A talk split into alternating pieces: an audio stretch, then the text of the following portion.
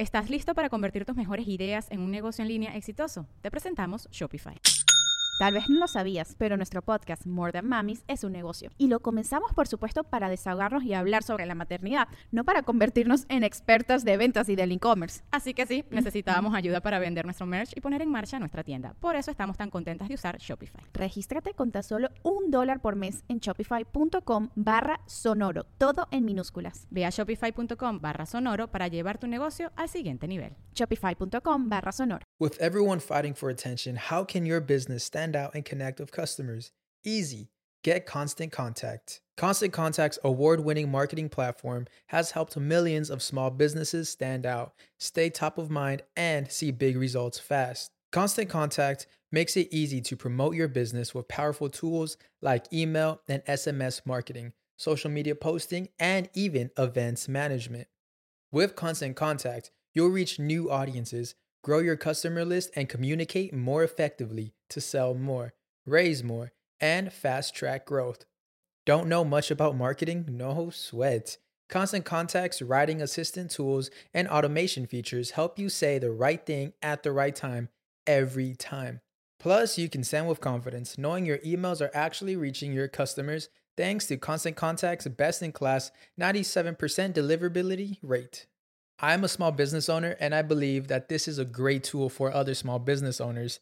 In small businesses, you need to create a team. And if you're starting by yourself, Constant Contact can be the team that you need. Tackle any challenge with Constant Contact's expert live customer support. Plus, everything's backed by the 30 day money back guarantee. So get going and start growing your business today with a free trial at constantcontact.com.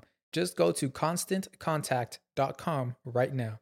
Constant Contact, helping the small stand tall. ConstantContact.com. Estás escuchando El Dolop, parte de Sonoro y All Things Comedy Network. Este es un podcast bilingüe de historia americana en el que cada semana yo, Eduardo Espinosa, le contaré un suceso histórico estadounidense a mi amigo José Antonio Badía, que no tiene idea de qué se va a tratar el tema. Y hoy, eh, tal vez sabes un poquito a qué va, porque traje a alguien que conoce mucho de whisky. Que nos trajo whisky. Que nos trajo whisky y el episodio de hoy se trata del amor al whisky. Yeah. Whisky. Vamos a hablar de nosotros dos. Ah, mi y de nuestro amor mutuo. Y nuestro amor mutuo. Mi sommelier favorito, Luis Lobito Muñoz. Buenas noches. Bienvenido. Gracias Muchas por gracias. acompañarnos. Gracias por invitarme. Un placer y un honor estar aquí. Salud. ¿Están listos? Cheers. Le damos. El agua con radio funcionó bien hasta que se le cayó la mandíbula. ¿En qué ojo me pongo el parche? Malditos salvajes incultos. Pagaba 25 centavos a los niños de la localidad por cada perro o gato que le llevaran. No, espérate, ¿qué? El parque se hizo consciente. El parque probó la sangre, güey. ¿De qué se va tan? Lo bueno es que nada más te trabas cuando lees, ¿verdad? Sí, sí, sí.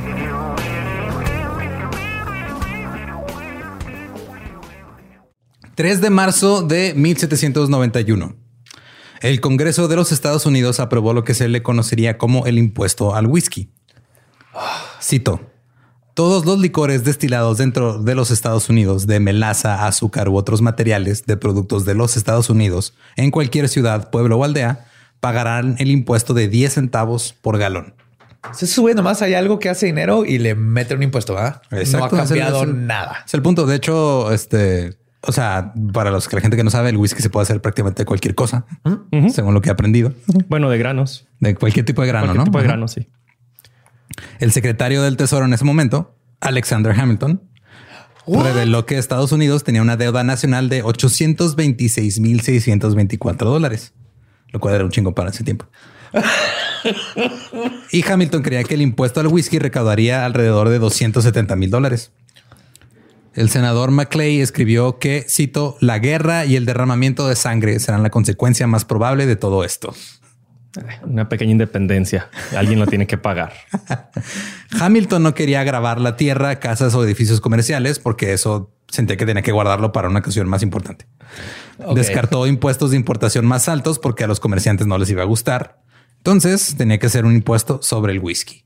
Claro, güey. Pues, Que a. Me pagan el whisky, les cobro impuestos, ganamos la guerra.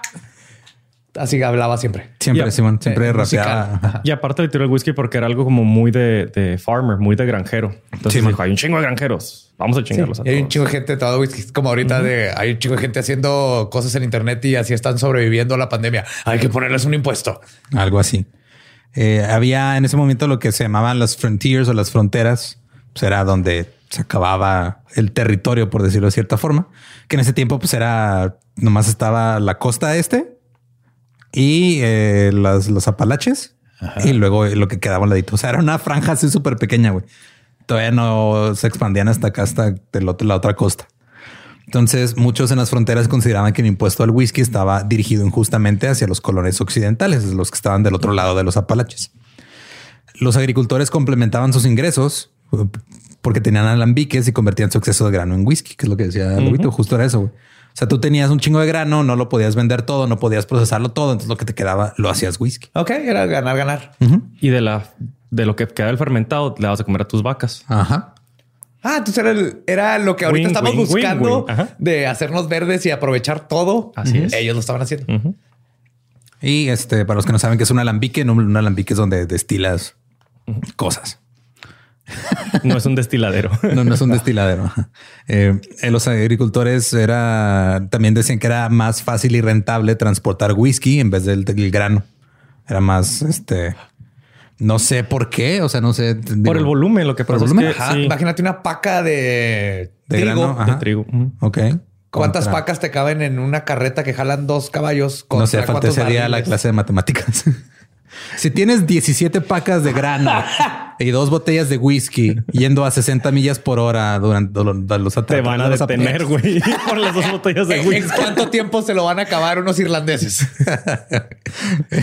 También este usaban el whisky a menudo para pagarle a sus trabajadores y muchos decían que hacían el whisky no por elección, sino por necesidad. Los grandes productores de whisky que estaban en la costa este ya pagaban un impuesto fijo, mientras que los pequeños agricultores de las fronteras pagaban por galón. En promedio se dice que los grandes productores de whisky pagaban 6 centavos por galón y el pequeño comerciante, nada más tratando de vivir su vida, pagaba 10 centavos por galón. Nada cambia. Cambió muy cabrón la ley porque de hecho como no les podían encontrar el whisky les dijeron, bueno, ¿tienes alambique? ¿Lo mencionas ahí? Eh, de- sí, pero no sabía el motivo de. O sea, Como tú- no podían, Ajá. como no podían saber cuánto produjeron porque estaban en punta de la fregada. Dijeron, bueno, me pagas tanto al año, produzcas o no. Tienes un alambique, me pagas por alambique. Ok. Y ahí fue donde se empezó a calentar la gente. Las legislaturas de Pensilvania, Maryland, Virginia, Carolina del Norte y Georgia expresaron su oposición al impuesto desigual y dijeron que, cito, iba a privar a la masa de personas del único lujo que disfrutan. Es que sí. Sí, la güey. neta, sí. Entonces es 1791. ¿Qué puedes hacer aparte de morirte? Tomar whisky para lo que te mueres. Trabajas y te mueres. Es tu día. Y hay whisky en medio, güey. Come on.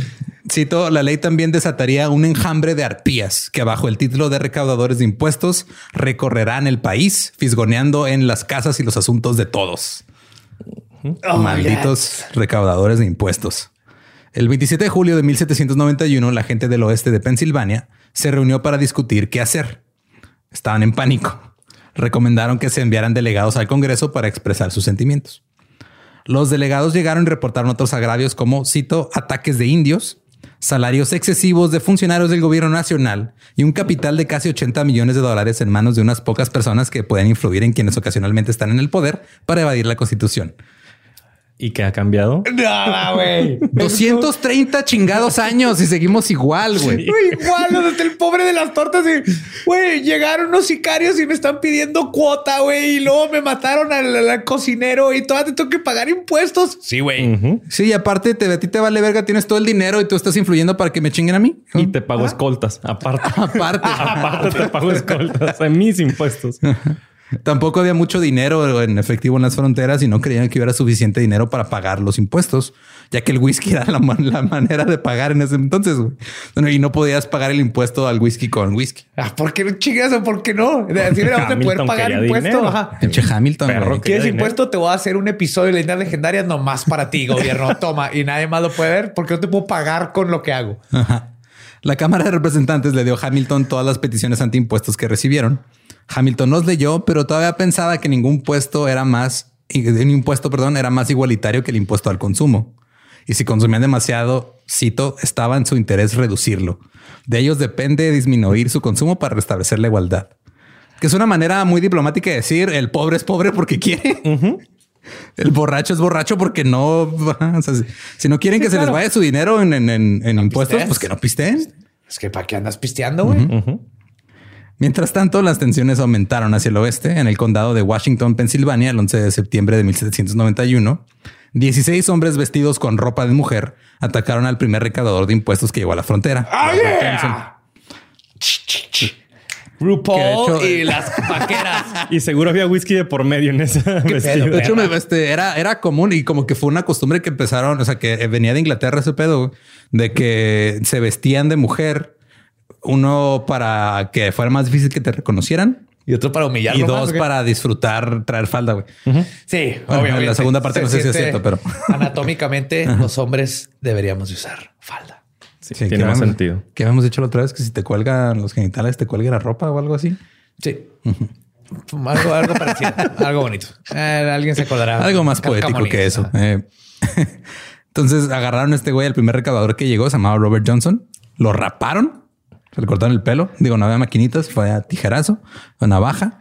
Lo cubrieron en alquitrán y lo emplumaron. Yeah, tarred feathered. leí que Johnson, cuando le tomaron la confesión, fue así de, güey, está bien encabronado, pero está la turba tan encabronada que si yo me movía me da miedo que me cortaran. Entonces dijo que se quedó así como, "Ay, bueno, Neta. córtale, pero con cuidadito, güey. No, no, no peles piel. Sí, natural oscuro, eso. natural oscuro, lo dejo en paz. Flat top, flat top, no hay pedo. Le robaron su caballo y lo dejaron en el bosque. En una Amarrado. sí, cito, situación mortificante y dolorosa. Qué bonitos tiempos. ¿verdad? Le puede hacer eso a los del SAT. Johnson reconoció a dos de ellos y emitieron órdenes de arresto. Eh, John Connor, un güey que era taxista y era luchador analfabeto. Y que Y venía del futuro. No es que se equivocó y lo. Ah, cabrón. futuro de la rebelión. No era aquí. Contra las máquinas. A él, le- a él le dieron este, las órdenes, la- la- los citatorios para que fuera a entregarlos. Porque en Estados Unidos está este pedo de si recibes el citatorio, ya quiere decir que Ya mamaste. Ya mamás, ya, ya sabes que tienes que ir a corte. Ajá. Ya te dieron, ya te dieron por servido. Sí, literal, de, de ahí viene ese pedo. You've been served. Ah. Ajá. Sí. Y lo agarraron a John Connor, lo azotaron, lo cubrieron al alquitrán, lo emplumaron. Le robaron su caballo, su dinero y lo dejaron atado a un árbol durante cinco horas. A Johnson lo dejaron toda la noche. Toda la noche. Este güey. nomás un ratito. Después, el recaudador de impuestos Robert Wilson llegó al oeste de Pensilvania. Eh, les dijo a todos que era maestro de escuela. Después de un rato, admitió que era recaudador de impuestos. Lo vieron así escribiendo que en rojos y azules, ¿verdad? Así en un cuaderno. ¿Qué es eso? ¿Qué- No, qué? eso es un examen de matemáticas. Era profe de conta. Eh, porque Eh, lo sacaron de su cama en la noche, marcharon ocho kilómetros hasta una herrería, lo desnudaron, le pusieron herraduras en las piernas, por favor. le dijeron que renunciara a su cargo de recaudador de impuestos, pero no quiso. Entonces lo golpearon y abusaron severamente, lo quemaron en varios lugares de su cuerpo con el hierro caliente, lo alquitraron, lo emplumaron y lo dejaron desnudo en el bosque.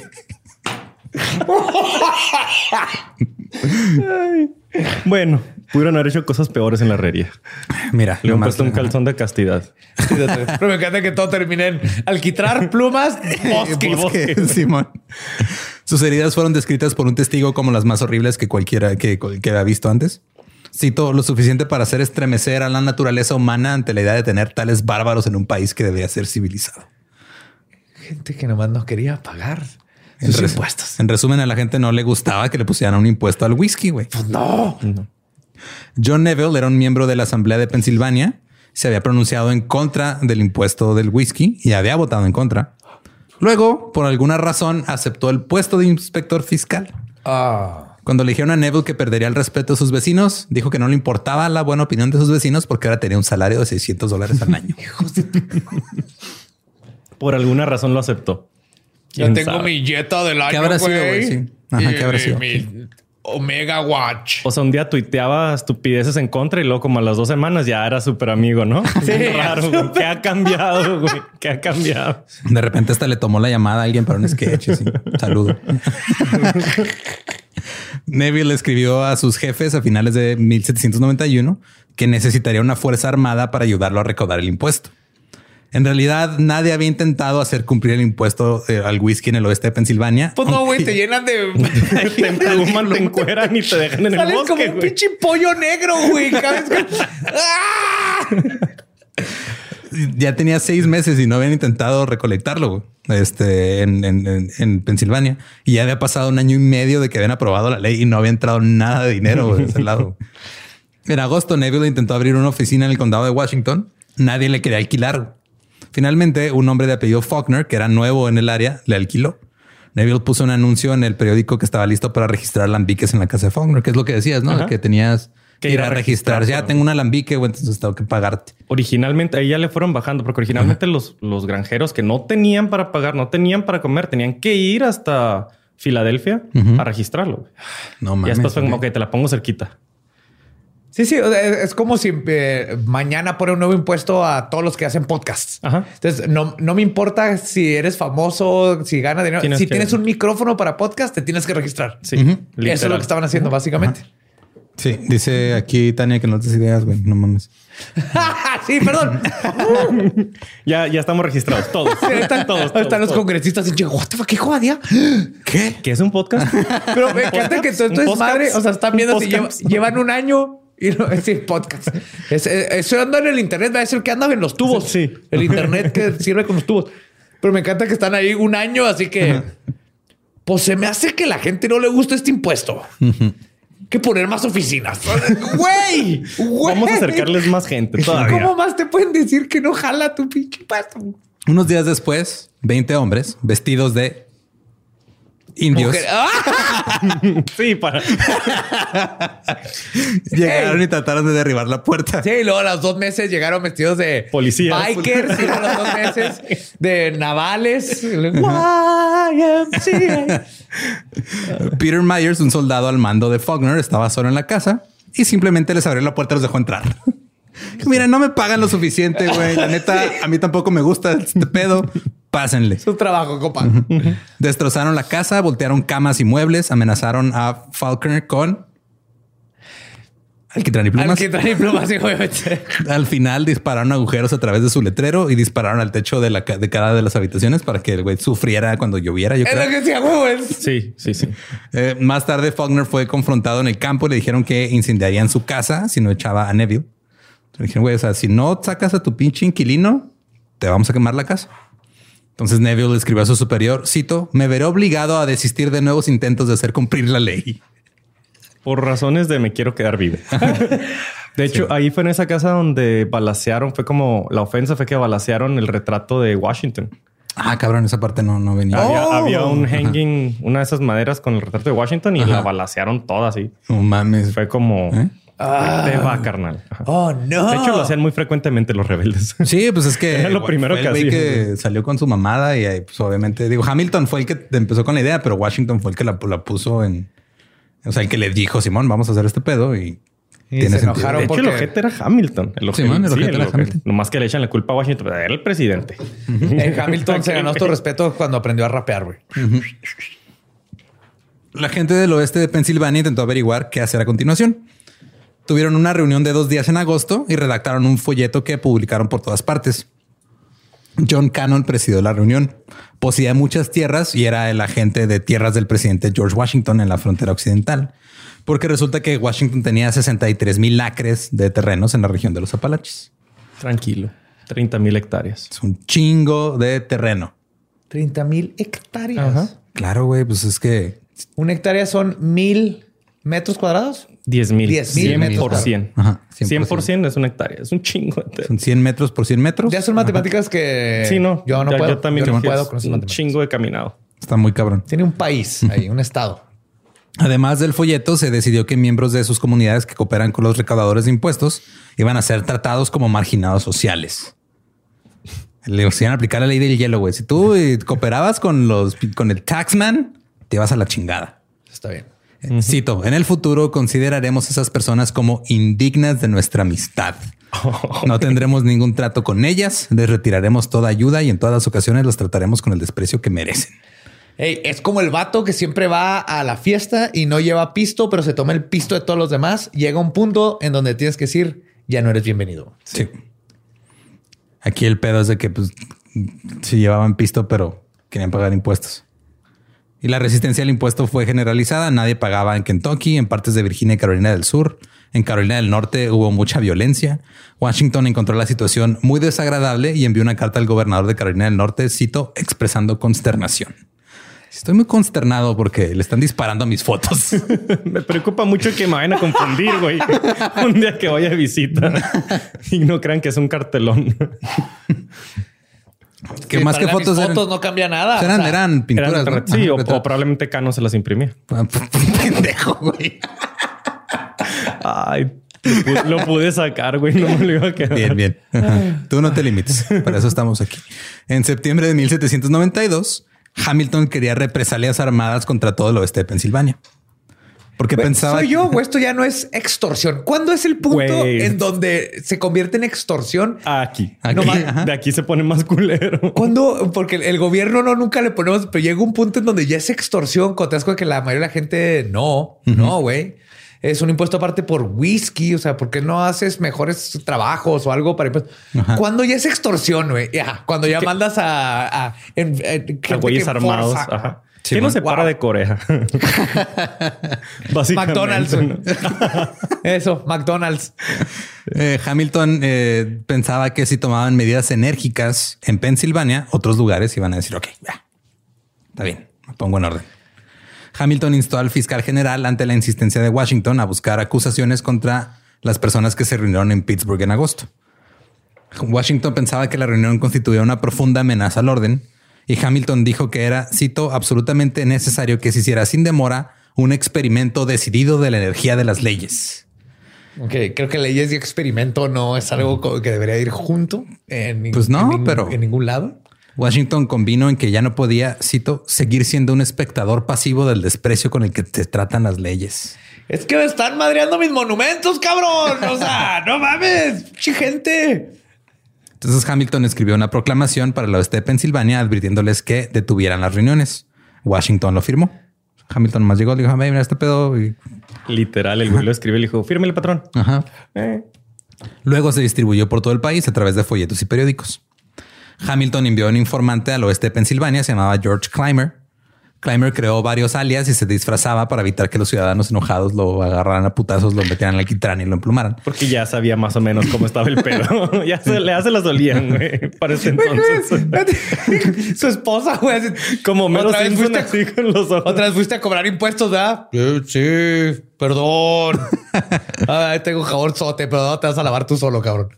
Eh, en un momento incluso este el güey intercambió lugares con su sirviente, pues tenía su asistente sirviente, eh, pero luego fue atacado por el posadero, que lo calificó cito como un tipo de mal aspecto. Además dijo que no sabía cómo frotar un caballo. no sé qué relevancia ¿Qué parte tenga del la- caballo, güey? No sé, o sea, no sé cuál es el contexto, pero tenía que meter esta cita ahí. Pues es como ahora cuando decimos este inútil no sé cambiar una llanta extra. Ajá, ese güey no Ah, sabe cómo algo frotar así, a su ¿verdad? caballo. sí. Aparte de que tiene cara de pendejo, no sabe cambiar una llanta. Este tiene cara de pendejo, no sabe frotar un caballo. Ah, sí. Hay que, hay que popularizar ese insulto, güey. En vez de Me decirle a la gente, sí, "Ah, ese güey de seguro ni sabe fl- flotar un caballo, güey. Sí. O sea, no, no, le des importancia. Sí, sí, sí. Cuando la gente descubrió que estaba asociado con el impuesto al whisky, le pidieron que saliera del hotel. Se fue y regresó a Washington y su informe no fue bueno. Para finales de 1792, aún no se habían recaudado impuestos en el oeste de Pensilvania. Güey, qué pinche orgullo eso, güey. Oh, Y- yes. Así y- pelada, güey. No, No. ¿Ha impuesto al whisky? No. No. Gracias, paso. Ah, ahorita no, gracias. Todo el mundo, jaja, de acuerdo. No. Hay para la otra joven. El recaudador de impuestos John Neville aún no podía encontrar un lugar para alquilar una oficina. Escribió, cito, me atreveré a decir que la ley no se ejecutará hasta que el gobierno haga ejemplos de algunos infractores. Ejemplos. shit. La historia y los ejemplos siempre han sido muy ojetes. Verga, güey. Una milicia del condado de Washington quemó un efigie del general Neville. Eso era una efigie, lo quemaron. güey. En junio de 1793, una turba irrumpió en la casa del recaudador de impuestos Benjamin Wells y aterrorizó a su esposa e hijos, amenazándolos para que renunciara. Se le empezaron a amenazar a los hijos así, güey, renuncia, los vamos a chingar. El 22 de noviembre, seis hombres armados con el rostro ennegrecido irrumpieron nuevamente en casa de Wells y exigieron otra vez que Wells renunciara. Y él otra vez se negó a renunciar. Blackface, ya fueron mujeres, ya fueron Sí, ahora ya es blackface. nativos, ahora fue Nativos, blackface. ahora es blackface. ajá. Sí, se fueron de grupo marginado en grupo marginado. Sí, sí. güey. Cambiando discriminación cada mes. Eh, tampoco se habían recaudado ingresos en el estado de Kentucky. Pues es que los marginaron, ¿no? Literal. Los acabas Pues sí, de decir. Güey, sí, sí, sí. Eh, habían recaudado, eh, no se han recaudado ingresos en Kentucky. Eh, las recaudaciones en Pensilvania, Carolina del Norte, del Sur y en Georgia eran muy bajas, al grado de que era más caro tratar de recaudar los impuestos que lo que estaban recaudando. güey. Están gastando más en sus mamadas. En que- doctores, güey, quitando brea. Acetona para el petróleo, güey. ¿Cómo se quita el alquitrán? güey? Yo creo con el sudor. De hecho, está bien cabrón. Se De hecho, enfría y lo- Justo ayer escuché que lo que hacían es que derretían savia de pino Verga, ok. con, con velas y eso es lo que les echaban encima, güey. Está cabrón. Andaron bien rico, pero pobres güeyes. Simón. Pero del, o sea, el pedo es de que te tapa, o sea, te, Te aparte- tapa los te- tapa los poros y te- se siente bien culero. Sí, yo leí que no era tan mortal, al menos que quisieran hacerlo, pero es, es horrible. Es de esas Era cosas muy que va a estar humillante. tres días del estarte quitando O con chapopote, jabón de ese que usan en las playas, por no decir marcas. Sí, con el que restauran a los pobres patitos que están ahí todos llenos de petróleo. Eh, en marzo, John Neville fue a ver a los destiladores más obstinados en la frontera entre los condados de Washington y Fayette. Descubrió que una turba de 60 hombres lo llevaba siguiendo todo el día, jurando venganza contra él y asegurándose de que ningún destilador registrara sus alambiques. güey. Entonces, o sea, iban 60 güeyes atrás. O sea, él iba recorriendo la ciudad, iban atrás de él así de Toda "Vas a la morir, ciudad". pendejo. Qué. Y luego iba a registrar a alguien y decían, "Oh, no lo registren, no seas pendejo este güey. Ese güey no sabe frotar Oh, su caballo. fuck that motherfucker. Fuck that guy. No te registres, cabrón. Nosotros te cuidamos, güey. Next. Qué chingón. Y cuando se dieron cuenta que un destilador registró su alambique, lo destruyeron. El alambique del güey. O sea, fue de, ah, lo registraste, te vamos a destruir el alambique y le dispararon a su casa también. Oh, shit. Ok, ahí estaba. Sí, Era un mob muy organizado. El güey era Tinker, como el líder de esos cabrones. Simón. Y, y él les avisó al que se registre.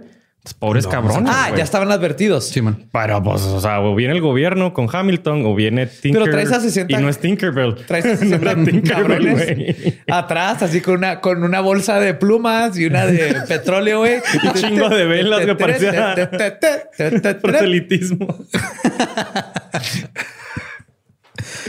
Esa es su pesadilla. Todas las que se dormía soñaba con un güey con plumas y uno de con petróleo. Muy chapopotada. Unos días después, un hombre se acercó a Neville y su familia en el camino. Le preguntó a Neville si era el oficial de impuestos. Neville dijo sí. Y el hombre le dijo entonces debo darte una paliza. Saltó sobre Neville a agarrarlo a chingazos, pero Neville logró derribarlo al suelo y huir. Pues con eso, que- Está chido tu reloj. Ah, güey, ya sabes que valió verga, güey. Sí. Oye, ¿qué horas son? Ah, fuck. Qué bonitos ¿Eres de los zapatos, impuestos? güey. Ah, Como diría Coquito Celis, ya valió verga, hijo de tu puta madre. en junio de, mil- de 1794, Neville hizo lo impensable. Abrió una oficina de inspección fiscal. Un hombre llamado John Lynn accedió a subarrendarle parte de su casa. Y luego John recibió la visita de una docena de hombres armados con el rostro ennegrecido. Lo sacaron al bosque, lo desnudaron, lo alquitraron, lo emplumaron, mataron un árbol y lo dejaron ahí toda la noche. Güey, ¿por qué Por no empiezan a tradición, güey. ponerle pinche impuesto al alquitrán, güey? y a las plumas. Las plumas, güey. Le hemos puesto le quitaron las plumas de las cuerdas. Güey, lo, lo único que me arrepiento es que no me repito que siento mal es que en México no agarró moda eso porque se oye bien chingón, lo chapopotoneamos. Chapopote. Te va a chapopotonear, cabrón. Con plumas de pavo real. Así. De quetzal. Para Eh, El recaudador de impuestos Benjamin Wells también alquiló una casa como oficina, pero su casero fue atacado varias veces. A finales de junio, George Clymer y otro recaudador de impuestos renunciaron. Y luego decidieron que pues Neville podía tener una oficina central en Pittsburgh. Fue de güey, no podemos con tantas, pues vamos a dejar nomás una ahí. lejos del Lejos campo. de- lejos de- en la ciudad, güey. En medio de la ciudad. Lejos del Con su máquina de escribir invisible, por favor. Un tribunal federal de Filadelfia ordenó la comparecencia de más de 60 destiladores del oeste de Pensilvania. John Neville se ofreció a ayudar al alguacil David Lennox a entregar los documentos judiciales. El 15 de julio llegaron a la casa del granjero William Miller y leyeron el citatorio. Miller estaba furioso y se negó a aceptar una copia. Pero no importaba porque ya lo, se lo habían leído, entonces ya contaba cómo se lo habían entregado. Y en eso Neville se dio cuenta que había 40 hombres acercándose a él por la carretera. Neville y el sheriff. Haciendo guay. Este güey era bien, o bien objeto, bien Daredevil, o de plano no quería trabajar de otra cosa. El güey, no mames. No, hay, hay- Ya hay- lleva hay- tres años este hijo de su pinche madre cagando. Cuando, cuando aprendes de asesinos en serie y todo eso, te das cuenta que hay gente que el ser asesino en serie no es matar personas. Su sociopatía no se representa en matar, sino en joder. en chingar. No era como el pedo con Es Comstock y su porno, güey. sí, o sea, hay gente que no, como chinga, no es matando, es, es chingando. Cobrando impuestos. Ir en contra y el decir yo soy mejor y todos los demás me tienen que pinche obedecer. Yep. Eh, Neville y el sheriff Lennox cabalgaron para enfrentar a los hombres. La turba estaba armada con mosquetes, horquillas. Estaban muy enojados. Habían escuchado que un sheriff y Neville estaban transportando gente a Filadelfia. ¿Para qué? Por lo que Para comparecer. Sí, para comparecer. Y luego Neville explicó que no, nada más los estamos entregando los papeles Para que ellos vayan. para que ellos vayan. Entonces la turba se quedó confundida Sí, güey. y se sintieron ya que no tenían propósito. Entonces, ah, entonces no están haciendo. Ok, no, pues, ah, no, pues ni pedo. Y se fue. Ah, no, perdón. Ok. Ah, ya, ya hay un Frankenstein. Espérense. ¡Ay, compa! ¿Te puedo regalar algo poquito para complementar eso? Dale, tú para eso veniste. güey. Tú Neville eres era el- un tú eres el general, experto en la historia de general este o pedo. coronel, no me acuerdo. O sea, Neville era un güey de, de que, había servido en un muy buen rango. Y Miller, güey, sirvió bajo él y era de sus favoritos. Ah, la Y el ojete fue y le entregó el, hey, güey, tienes que ir a registrarte al alambique. Oye, pero patrón, dijo, Pero "No, creí que éramos amigos. Ajá, mi coronel. Mm, sorry, carnal, tienes que ir. Por eso Hamilton eh, puso a Neville, aparte porque al parecer era un reverendo hijo de la Ah, madre. la chingada. Ajá. Este, y cuando fueron, y sí, o sea, el güey le valió madre que Miller había sido su super compa en el ejército. Dijo, sorry, carnal. Y nos, no, no cabalgaron para enfrentarlos, cabalgaron para salir corriendo porque dijeron mi madre, güey. Ay, güey. Ah, ah, por eso traigo un especialista en, en whisky, güey. Totalmente. No. Thank you. Ese, ese dato, por eso te dije, pinche Neville. Yo creo que entre Hamilton y él, no sé quién era más horrible persona. Pues es cuando tienes una persona culera, le das un cargo y luego le das poder, güey. Sí, lo vemos en, en las prepas, Lo vemos en, en- las secundarias. bueno, es el tipo otro- que acusa a todo el grupo para que todos se queden sin recreo. El jefe de grupo, güey. Ajá, es, es, es esas. Todos conocemos a esa persona que no le importa, más siente como soy superior a los demás, aunque sea, aunque, Aunque no tenga amigos quiera. y nadie me quiera, pero me siento superior porque con esto me saco un 10, con, con, con puras cosas aparte de que no tiene nada que curiosamente, yo nunca quise ser jefe de grupo. Digo, siendo que era una persona sin amigos y que me sacaba 10. Pero te sacas eso no. por ser tú, no por Ajá. ser jefe de grupo. Ah, no. De hecho, una vez estuve en, creo que estuve en una planilla en la primaria, pero no quise ser el presidente de la planilla y dije que es lo que menos tiene responsabilidad. y por eso a mis 34 años estaba terminando una carrera. Votar. Es lo que menos responsabilidad tiene Sí. votar, al parecer. A la mañana siguiente, 50 hombres llegaron a la casa de Neville. Pensaron que el sheriff estaba ahí, pero no, no ya no estaba Lennox con él. Neville exigió a los 50 hombres que se identificaran. Su líder dijo que eran amigos del condado de Washington que habían venido a proteger al alguacil. Neville luego disparó y mató a uno de ellos. La milicia respondió al fuego. Neville hizo, soñar un- hizo sonar una señal y sus esclavos comenzaron a disparar desde sus casas que estaban atrás de la multitud. O sea, el güey peleaba sus batallas con sus esclavos. El güey los preparó porque sabía que iban a ir a chingarlo. No fue casualidad que esto, no, el güey sabía. Sí, sabía. Claro, y, los llevó- y aparte tenía- los llevó literalmente Sí, como aparte carne de tenía entrevida- este entrenamiento militar, güey. Entonces, güey, sabía qué pedo y pues no, no es como que los esclavos pudieran negarse. Ajá. Faltaba que fuera a hablar a Miller. ¿No tiras paro? ¿Estás listo para convertir tus mejores ideas en un negocio en línea exitoso? Te presentamos Shopify. Tal vez no lo sabías, pero nuestro podcast More Than Mamis es un negocio y lo empezamos por supuesto para desahogarnos y hablar sobre la maternidad, no para convertirnos en expertas de ventas y del e-commerce. Así que sí, necesitábamos ayuda para vender nuestro merch y poner en marcha nuestra tienda. ¿Y cómo suena con Shopify? Llegó otra venta. Shopify es la plataforma de comercio que está revolucionando millones de negocios en todo el mundo. Ya seas un emprendedor desde tu casa o desde donde sea, Shopify es la única herramienta que necesitas para iniciar, administrar y hacer crecer tu negocio sin dificultades. Con Shopify puedo gestionar pedidos, envíos y pagos desde cualquier lugar, brindándote toda la información y estadísticas de tus ventas al detalle. Regístrate para un periodo de prueba con tan solo un dólar al mes en shopify.com barra sonoro, todo en minúsculas. Ve a shopify.com barra sonoro para llevar tu negocio al siguiente nivel. Shopify.com barra sonoro. Algunos tipos cayeron heridos, la batalla continuó durante casi media hora, la milicia se retiró y se reunieron para decidir qué hacer. Neville pensó que iban a volver, así que pidió ayuda a todos los que pensaba que podrían ayudarlo, entre jueces, militares y alguaciles. Pero todos dijeron, ¿sabes qué? No tengo autoridad para hacer eso. Paso. Híjole, joven, ahorita no te la debo. Sabes que ese día no puedo, güey. Ando con... Déjame checo el calendario y te, digo. Que es que no hay sistema, compa. Voy a tener tuberculosis ese día. Híjole, a las tres tengo tuberculosis, a las cuatro tengo que latigar un güey. Neta, dame chance. A lo mejor otra semana. No se puede otro día. Pero luego el mayor James Kirkpatrick y 10 soldados de Fort Pitt acordaron ayudarle. Al día siguiente vinieron alrededor de 600 hombres. De una turba de 600 güeyes. Neville estaba escondido en un barranco cerca de ahí. y bien cagado, yo creo. Sí, güey. Esto es, esto es punks contra emos reloaded. Sí. Eh, James McFarlane, que era el quien estaba comandando esta turba, envió un citatorio por escrito exigiendo que Neville se rindiera y renunciara. Kirkpatrick lo recibió y dijo: Aquí no está Neville, güey. Entonces McFarlane les dijo, güey, los 10 soldados que tienes ahí tienen que abandonar la mansión y dejar sus armas. Kirkpatrick dijo que no. Luego la milicia prendió fuego a una de las cabañas de los esclavos y un granero. Y en ese momento la esposa y los hijos de John Neville fueron evacuados. Ahí estaban adentro. Ahí estaba la familia. El güey se fue a esconder a un pinche barranco, dejó a su esposa y sus hijos ahí en la casa. La turba les permitió salvarse. Sí, o sea, fue de, ah, este güey neta, o sea, se, mamó, güey, váyanse. Sí, mierda de su, mierda de esposo, señora. Quiero tomar este tiempo para recordarles a todos que estamos hablando de que el gobierno quiere dinero por el whisky. Ajá. Eh, esto está pasando por eso. Ajá. Sí, mira, señora, la vamos a dejar, pero ya dése cuenta, neta. No, no Mili, pero es que nomás me pega cuando se enoja. Así está el pinche Neville, ¿no? Ay.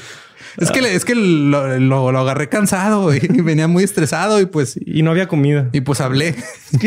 no, no, no tenía jabonzote y llegó todo lleno de chapopote y plumas y, y pues le dolió cuando le jalé ahí por el chamorro y pues me pegó, ¿verdad? Esa, no, era, esa no, era, una pluma, güey. perdón. Comenzó el tiroteo, se prolongó durante más de una hora. En algún momento McFarlane, que estaba uno de los que estaba liderando la turba, pensó que había escuchado un grito desde el interior de la casa. Entonces el güey le dijo a la milicia, no, espérense, dejen de disparar. A lo mejor hay alguien aquí que no debería estar aquí, güey. Entonces el güey salió, no, no, sé si estaba como escondido en un granero o dónde, pero donde estaban disparando. Pero el güey se asomó, salió al campo para ver qué pedo y los soldados lo mataron. A la mala. A la mala. Sí, el vato creía que era como un, un, un alto al fuego o que había alguien incorrecto y fue de de buen caballero a tenga, güey. sí, así que espérense, puede que una mujer, un niño, hay alguien que no debe. A lo mejor tenía más hijos Neville, ¿no? Y, y lo mataron los zarros, güey. Simón. Algunos, eh, la milicia le prendió fuego a los demás graneros y finalmente a la cocina.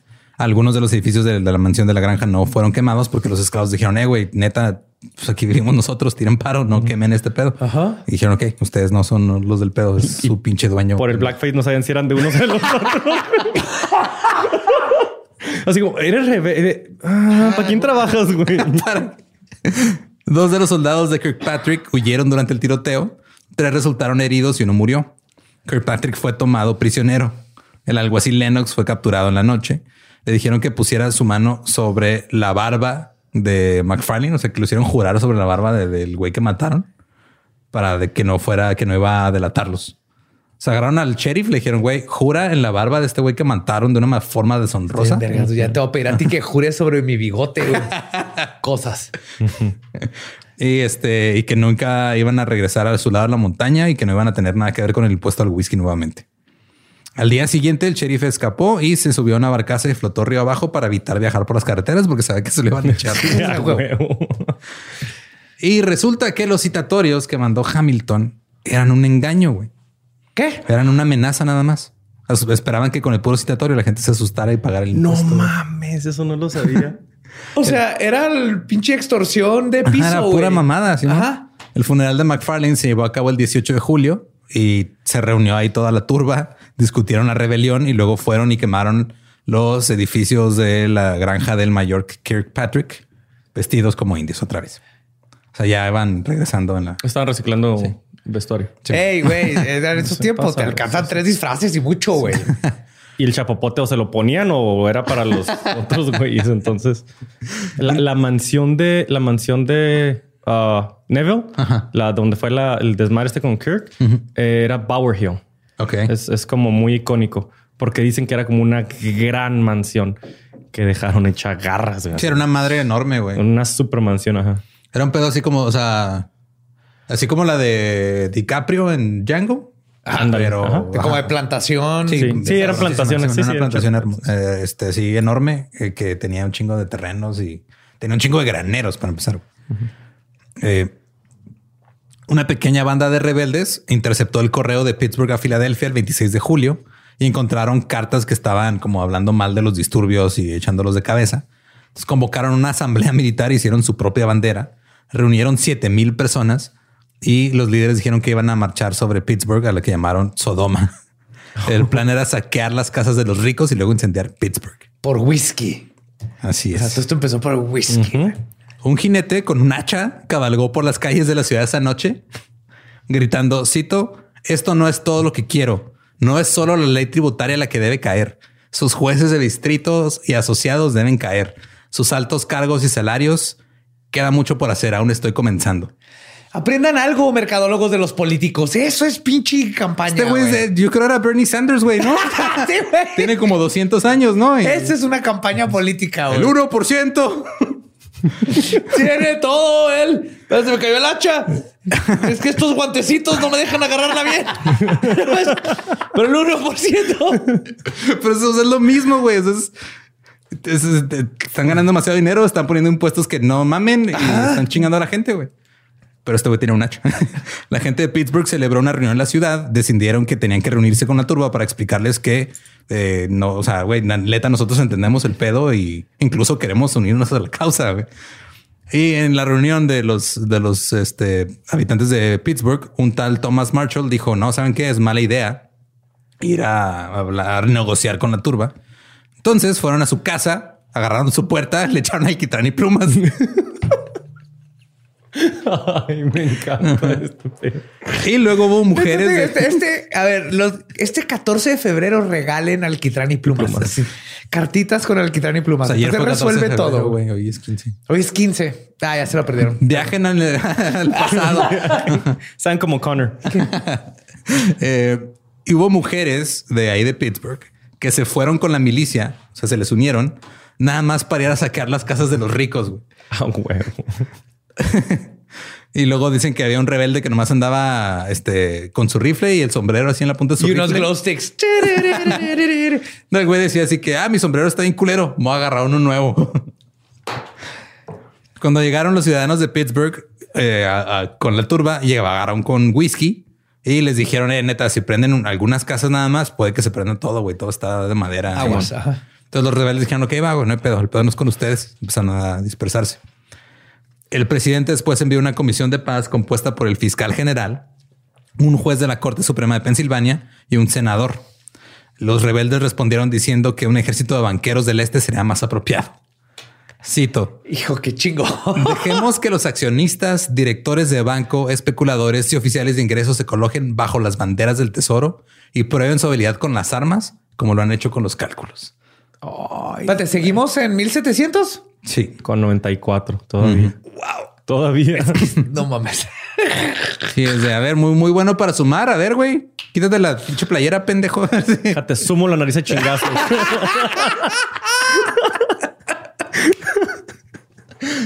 Déjate, sumo en esta brea, güey. Pero era de su coraje, porque el- a lo que decías, al oeste era puro granjero, pura gente de jale. Y pues en las colonias establecidas del este ya era pura gente de varo. Simón. Entonces los que destilaban, güey, pues ahí lo pago, X. Para empezar, tenían dólares, ¿no? Pues, Por eso era su coraje. Claro, güey. no, no, y es de estas cosas donde de repente, ah, ¿sabes qué? Este, vamos a poner el impuesto a las mentitas que te dan los, todos los tacos de carne al pastor. Simón. Entonces, Son chingaderas. Son chingaderas, güey. Es nomás encontrar cómo jalar lana. No es que aquí todavía estaban bien juntos todos y había todavía un chingo de chapopote y plumas. Espérense a que regrese el chapopote y plumas y gobierno, cuídense en todo el mundo. Ya para este punto era como, como encajoso el pedo, ¿no? Ya están como muy ahuevados, muy mal pedo todos, güey. Sí, ¡ah! Y el buen Alexander Hamilton eh, comenzó a escribir artículos de opinión en contra de los rebeldes en los periódicos bajo un seudónimo. Me la era penan los culeros, son unos culeros, se roban y nos echan el chapopote. Paguen su whisky, culeros. el 25 de agosto. Hashtag Hamilton Mamilton. El 25 de agosto, Hamilton le dijo al gobernador Henry Lee de Virginia que preparara sus tropas para sofocar la rebelión. Pidió al gobernador mantener en secreto las maniobras militares e insistió en que las órdenes fueran posfechadas al 1 de septiembre por razones particulares de carácter político. What the- O sea, esta es una guerra. ¿Es lo que harías contra los nazis? En elección. O sea, Pero que, ay, es como- es- contra tu gente porque quieres dinero de su whisky. sí, aparte le pidió que posfechara por pedos de elecciones, güey. O sea, güey, ¿qué ha cambiado? Eh, los outfits antes ten- se vestían más chido. Más chida. Se formó La un sífilis ejército. y la tuberculosis. La sífilis, la tuberculosis ya, ya no se les cae tanto en la nariz a los, a los soldados. Eh, Se formó un ejército federal de 12.950 hombres eh, de Nueva Jersey, del este de Pensilvania, Maryland y Virginia. Algunos se negaron a enlistarse. Pensaban que el gobierno estaba oprimiendo a los pobres. Spoiler, el gobierno estaba oprimiendo a los pobres. Spoiler. Los oficiales de algunas áreas no pudieron convencer a sus soldados de unirse, enviando mensajes que decían cosas como cito. eh, lamento y vergüenza tengo al informar al gobernador de Virginia de que hay tantos a favor de los rebeldes del whisky que los reclutados no quieren unirse. ¿Qué Y los que quieren tienen sífilis y no pueden. no pueden Y participar. aparte estamos medio pedos, ¿ah? porque el whisky está bien Sí, la está bien neta, andamos bien crudos, güey. Sí. Entonces nos estás chingando. güey. Se reclutaron hombres, pero muchos de ellos huyeron y se escondieron en el bosque. O sea, fue, los mandaron a huevo, así por conscripción, y luego dijeron, ah, yo me voy a la chingada. Las brigadas estaban formadas mayormente por gente sin recursos y sin propiedades, a menudo nacidos en el extranjero, y que simplemente lo hacían porque no tenían otra manera de conseguir ingresos. Como los ejércitos ahora. ¿Qué? Digo, Como no, toda la gente que, digo, a no mí- se crean, no se crean. En México el 80% de los que están en el ejército tienen maestrías y doctorados. Yo conozco personalmente gente, güey, que digo aquí es más común porque estamos en frontera, pero conozco personalmente gente que se enlistó en el ejército para el pedo de Afganistán porque les iban a ofrecer la ciudadanía y luego nunca se las dieron. No. No. O que te dicen te voy a pagar la universidad y, Y, se meten ajá. como la, la única forma porque dicen, ok, yo quiero ser doctor o lo que sea, me lo va a pagar el ejército. Se meten y No pues quedan. te lo, no, te lo paga, te lo cobran todo, Ah, todo te lo cobran. Simón. Entonces tienes que seguir en el ejército para pagar las deudas. Cientos de ciudadanos ricos se ofrecieron como voluntarios, pero solo si recibían un rango que se ajustara a su valor. y con la condición de que no fueran comandados por, cito, inferiores sociales. Oye, mira, este, yo soy el dueño de Starbucks, ¿verdad? Entonces a mí me haces capitán de submarino. Nunca me he subido a uno y todavía no existen, cabrón. Pero a mí, a mí me haces capitán de submarino porque, o sea, yo no voy a estar abajo de, eh, de esos güeyes, ¿verdad? De los que andan en caballo. Así Yo- es. Y luego si te pones a pensar en lo que pasa actualmente cuando una Dije empresa... capitán, era admirante. No estoy tan pendejo. Sé que submarino desde el agua es admirante. Lo que voy a decir que si te pones a, a comparar esto con lo que pasa ahora de que empresas que en su momento, no sé, le quitaron todos sus patrocinios a un jugador de fútbol americano por hincarse, sacan un anuncio en el Super Bowl uniéndose a la pelea de Claro. Black Lives Ajá. Matter. Claro. O cuando una empresa como General Motors, que por ejemplo paró el desarrollo de vehículos eléctricos por 60, 70 años, ahora saca un anuncio del Super Bowl con Will Ferrell diciendo a huevo, ahora somos los que vamos a llevar vehículos eléctricos a todo el mundo. Mandaron matar al ingeniero que hizo que con hidrógeno y el agua pudiéramos tener motores desde antes de los carros eléctricos que. Así es. Entonces es lo mismo, güey. O sea, estos güeyes son ricos que se están subiendo al mame de ah, pues no quiero que me emplumen. Entonces yo no, yo apoyo la causa. No, y ahora resulta Es que que la como- gente está comprando más de lo de allá. Te vamos para allá. Como cuando escribimos TikTok, güey. La neta, güey. Me sentí así como, ya, güey, ya déjalos, pobrecitos. Las negociaciones sobre los uniformes ocuparon la mayor parte del tiempo de los jóvenes ricos. Mientras- No, hombre, güey. O sea, Cállate, tú y yo. ver, está- sí, no, tú no. quieres, a ver, es que mira, Dolce hace, hace tops bien vergas, güey, pero obvio eh, los zapatos Versace. Güey, es muy importante. Pregúntale a Hugo Boss. No, Hu- Hugo, Hugo nos va a hacer los gorritos, cabrón. Pero el resto, De piel. espérate. No preguntes de qué, pero de No piel. Ah, Está muy tersa esta piel. está como de gallina, ¿no? Como Tiene frío. eh, los, los pobres no tenían uniformes de servicio, obviamente, los soldados acá no, pero los caballeros, los ricos tenían colores y diseños únicos para cada brigada. Ya te viste. ya. Sí. Totalmente. Ya hasta sé qué bolsa traería, güey. Un esclavo con cada closet, güey, así. Es que sí es, Es cierto. probablemente güey. eso, Es que güey. sí era así, huevo, sí, güey. o sea, llevaban a sus, a sus esclavos cargando todas sus, todas sus chingaderas, güey. Luego, luego le hicieron de pedo porque no podían tener esclavos con sus closets. Ya no voy a tener quien cargue mis chingaderas, entonces voy a tener que cargarlas yo. Entonces, sí, deja hacerle pedo apretado. ¿Cómo se carga? sí. Las primeras tropas nacionales llegaron al oeste de Pensilvania a finales de septiembre de 1794. El 29 de septiembre los soldados agarraron a un joven que estaba tan enfermo que no podía levantarse. O sea, como que lo dijeron, a ver, tú eres parte del ejército. El güey estaba todo jodido, estaba enfermo. Y este luego le dispararon accidentalmente cuando estaba acostado. Eh, porque uno, porque uno comete errores, güey. Uno comete errores. Y pues a veces las cosas güey, se llama güey. compasión. Claro, El güey claro. luego dijo, Güey, hay niñas que se caen entre el colchón y el- la madera de la cama y se ahogan, güey. O sea, accidentes suceden. Claro, un chingo. Pero este sí lo encontraron rápido. Curiosamente, sí, este sí lo encontraron acostado donde estaba acostado al principio. Eh. un par de días después, un borracho en una taberna los vio, vio a los soldados y les gritó: ¡Usa por los chicos del whisky! Los agentes lo ¿Whisky amenazaron. Sí. Los agentes lo amenazaron con arrestarlo y luego cambiaron de cuarto porque igual está chingue chingue porque antes en las tabernas tenían cuartos donde te podías quedar a dormir. Qué bonitos días esos, ¿verdad? Sí. Pero el Para- borracho no paraba, güey, seguía gritándoles insultos. Intentaron arrestarlo, se resistió, lo apuñalaron con la bayoneta. Y mientras moría en el suelo, sus últimas palabras fueron éxito para los chicos del whisky. Ándele. ¡Whisky El sacrificio que, se necesitaba. Lo que faltaba, güey. El mártir. Que no sabemos cómo se llama, pero bueno. Era un borracho en una taberna que fue borracho hasta la muerte. Y las tropas no estaban bien organizadas, tenían enfermedades, no había disciplina, había falta de raciones, estaban peleando por los, rangs, los rangos. De repente les llegó disentería, valieron verga. Un médico dijo que trataba alrededor de 35 casos al día de disentería. Pues porque tomaban agua en lugar de whisky. El agua estaba ya puerquísima. El presidente de Washington dijo que esperaba, cito, nada menos que una prueba de sumisión absoluta. ¿Qué es esto? ¿Qué están peleando contra los nazis o contra el... Oh my Y lo God. bien cabrón es que se acaban de independizar, güey.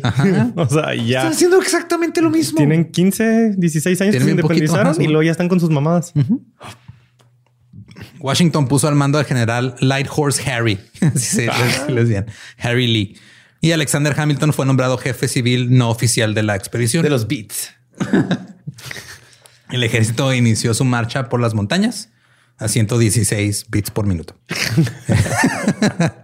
La disciplina era un problema constante y los oficiales a menudo tenían que ir a buscar a los desertores, güey, porque iban marchando de repente se perdían güeyes. Pues sí, güey. Tenían que ir por ellos otra vez.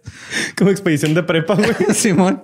Claro, güey. Y dos Están vatos todos allá allá. Los güeyes acá. Entonces ahí encontramos como unos hongos. Entonces ya están viendo cómics allá atrás. A veces los soldados simplemente rechazaban las órdenes, decían, eh, arma tu tienda y "Ah, no, no quiero. Está bien. Pues verme afuera, gente. Sí.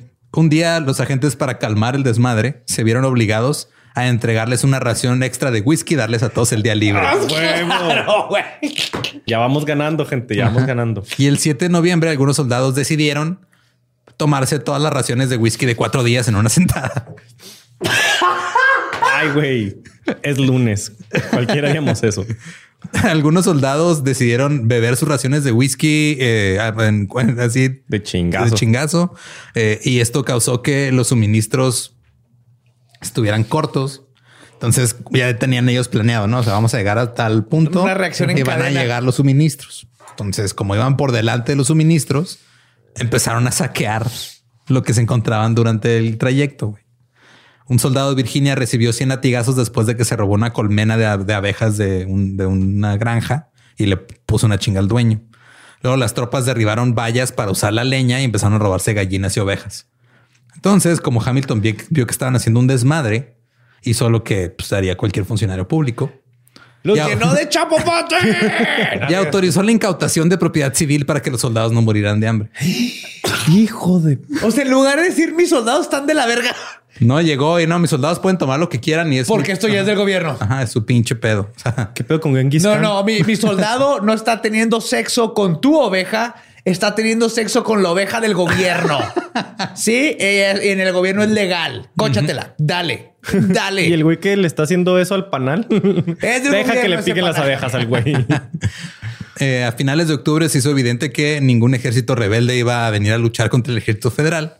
O sea, fue el, el y ellos están muriendo solos, güey. O sea, eso cada vez eran menos. Entonces dijeron, ah, como no viene ningún ejército a pelear contra nosotros, ¿qué les parece si vamos a, pues, a agarrar gente que veamos sospechosa?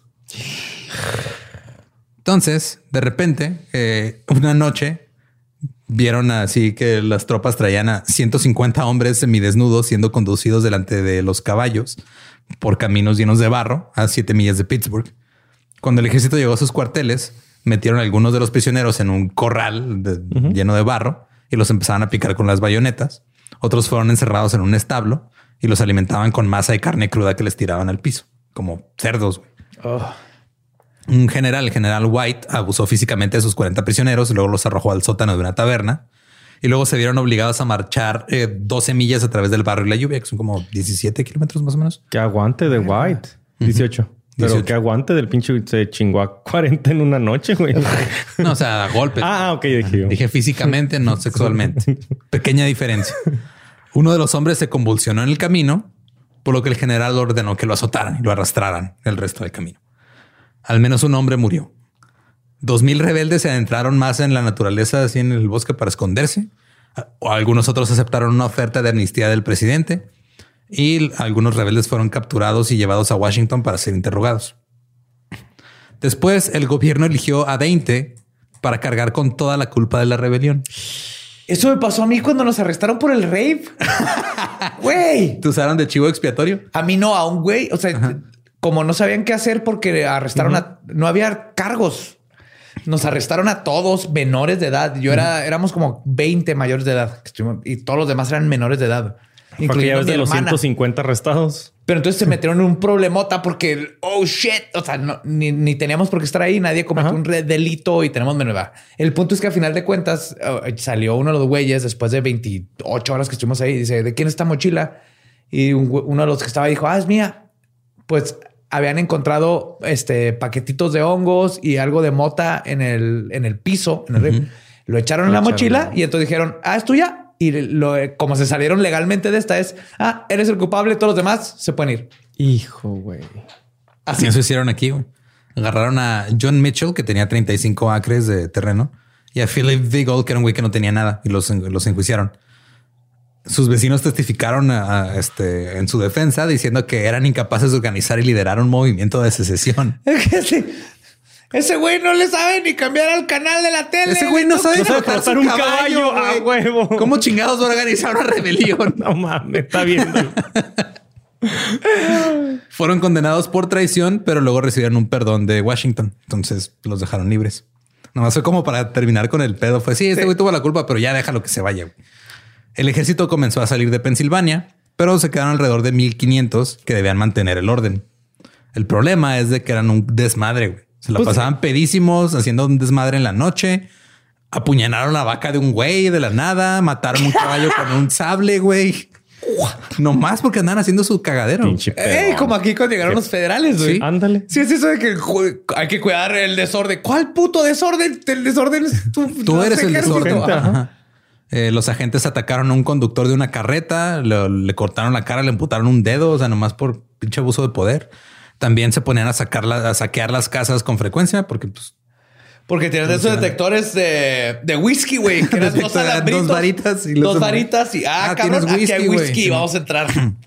Y el gobierno federal describió su represión de la rebelión como, cito, una expedición gloriosa, exitosa y sin sangre. O sea, hasta ellos sangraron, que no mamen.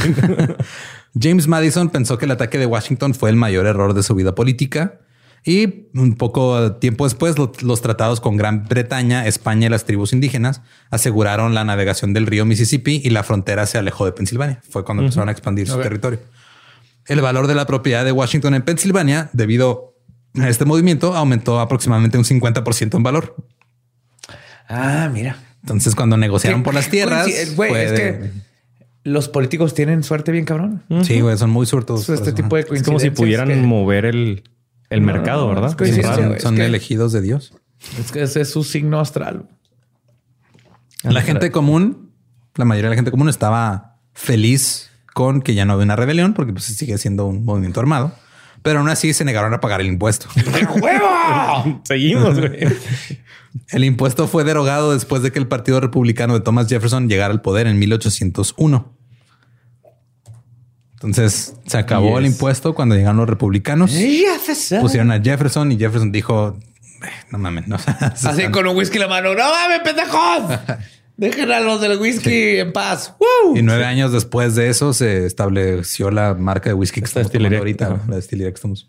Nueve 1810. años después. de eso. 1810. Oye, está bien bueno. Sí, está bueno. Y todavía no existía el bourbon. Este qué es, es centeno. este? Es un rye. ¿Centeno? Ajá. Ok. Es un Mononga Hela Rye. ¿Cómo se llama? Porque estamos hablando de él y la gente no, Old. Over- Ay, güey. ¿No lo tienes que enseñar. Es Old. Overholt. Old, Old Overholt. Overholt. Es la marca. Es un whisky súper. De hecho, es muy económico, pero es- Mira, está dice, muy bueno. nacido en Pensilvania, Ajá. hecho en Kentucky. Kentucky. Porque se Con tuvieron que tapa de mudar de- plástico, de güey. Todavía está así Sí, sí, sí. Al, al- Y la tapa es roja, ni siquiera de color de botella. No, ni parece nada, maxi sí. litro. güey. Ándale. Está, está Sí. rico. Ajá. Es, es por muchos años el whisky de Estados Unidos fue el centeno cuando Inglaterra impuso el impuesto al azúcar. Entonces, el del azúcar se hace el ron, que era la bebida de los piratas y todo este pedo. Entonces dijeron, O sea, hay "Chinga". cosas buenas que han salido de poner impuesto, que es crear nuevos pistos. Ajá, sí, porque en Europa no se utiliza tanto el centeno. Eso fue Es que la más gringo. gente quiere pistear, güey. Entonces la gente va a encontrar una manera de hacer alcohol. No, la- y los gobiernos van a encontrar la manera de, De hacer chingar. dinero de la que le que gusta sea. hacer a la gente. si, si el gobierno pudiera ponernos impuestos por masturbarnos, ya lo hubiera hecho, güey. No, no les dices, ya llevas tres el día Ah, de qué hoy. ¿Te imaginas, güey? No. Es como de- dijo, de- era un libro de García Márquez, una madre así que decía que, bueno, o sea, era un dicho popular, pero lo escribió García Márquez en un libro que era de el día que lo, el día que la caca tenga valor, los pobres nacerán sin culo. Ajá. Ajá. Sí, sí, sí. Literal. Es. Y no, no, no, no, no pasa, no puedo creer. Tuvo una guerra Por whisky. por un pisto. Por un pisto. Por whisky. Por un whisky. Hablando de eh, pinche transición, vergas. Eh, Lobito aquí presente tiene un, tiene dos podcasts en los que habla de alcohol, precisamente. Sí. Básicamente es el único que hablo. sí, eh, ya. Sí, tú- tú Eh, tú. Ajá. Tengo un podcast que se llama Puros y Pistos con nuestro amigo, tu amigo Sam. Sam Butler. Y ahí hablamos de puros y yo hablo del maridaje para sus puros. Es para gente normal, ¿eh? no es para mamadores. O sea, hacemos esto normal. Y tengo el otro donde estoy como más full time, que ese es cada dos semanas, que es otra ronda del podcast, que tengo a mi amiga Jessica Aguirre ahí. Ella es chef y sommelier. Y ahí sí hablamos desde los inicios de, de todas las bebidas.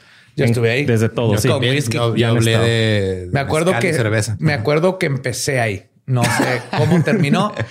Mira, a medio episodio yo, yo ya había dicho, ¿qué pedo, güey? Estoy hablando solo y mis dos compañeros ya andaban hasta el mote". Sí. Ajá. Entonces sí, sigan eh, puros y pistos y otra ronda. Y este Cada uno es cada mes, el otro es cada semana. Uno Sí, cada si- mes, si otro les cada gusta pistear, les interesa los puros, la historia de los Sí, si quieren saber, o sea, digo, hace poco tuviste un episodio de maridajes, pero no es nada de, ay, sí, tienes que tomar un vino tinto con un Ah, salmón, no. Es, mira, si estás comiendo palomitas con Valentina, güey, tómate esta madre. O no te tomes esta porque sabe bien zarro. Sí, es, es- es el espíritu de si te gusta es lo bueno. Exacto. Y si te gusta este, pues jala bien Date. con adobadas o este con una carta blanca y el pepino. Así es. y pues esa fue la historia de la rebelión del whisky. Obviamente es más extensa, pero esa es como la versión más este, Interesante. condensada. Es como que lo más los picos más interesantes de toda, de toda la historia. Esto fue una pinche, no lo puedo creer, güey. Sí. Creo que duró más esto que en la revolución de México. sí. Y estuvo más interesante también, sí, por cierto. la neta, güey. Aquí tenían más. Aquí fue piu, piu, piu, piu. Y aquí en Juárez, eh, ya estuvo, eh, vámonos. Aquí no hubo emplumado. Sí, se juntaron ahí piratas y violadores como Villa y de repente, ah, ya estuvo. ¿A ti ¿Cómo te encuentran en redes a ti? A mí me pueden encontrar como arroba someluis con doble M. A mí me pueden encontrar como arroba ningún Eduardo. Esto lo pueden encontrar como arroba el Dolop. Y ahí me encuentra como Elba Diablo. Y eh, recuerden que si no conocen su historia, están condenados a poner impuestos por puras pendejadas. ¿Estás listo para convertir tus mejores ideas en un negocio en línea exitoso? Te presentamos Shopify. Tal vez no lo sabías, pero nuestro podcast More Than Mamis es un negocio y lo empezamos por supuesto para desahogarnos y hablar sobre la maternidad, no para convertirnos en expertas de ventas y del e-commerce. Así que sí, necesitábamos ayuda para vender nuestro merch y poner en marcha nuestra tienda. ¿Y cómo suena con Shopify? Llegó otra venta. Shopify es la plataforma de comercio que está revolucionando millones de negocios en todo el mundo. Ya seas un emprendedor desde tu casa o desde donde sea, Shopify es la única herramienta que necesitas para iniciar, administrar y hacer crecer tu negocio sin dificultades. Con Shopify puedo gestionar pedidos, envíos y pagos desde cualquier lugar, brindándote toda la información y estadísticas de tus ventas al detalle. Regístrate para un periodo de prueba con tan solo un dólar al mes en shopify.com barra sonoro, todo en Ve a shopify.com barra sonoro para llevar tu negocio al siguiente nivel. Shopify.com barra sonoro.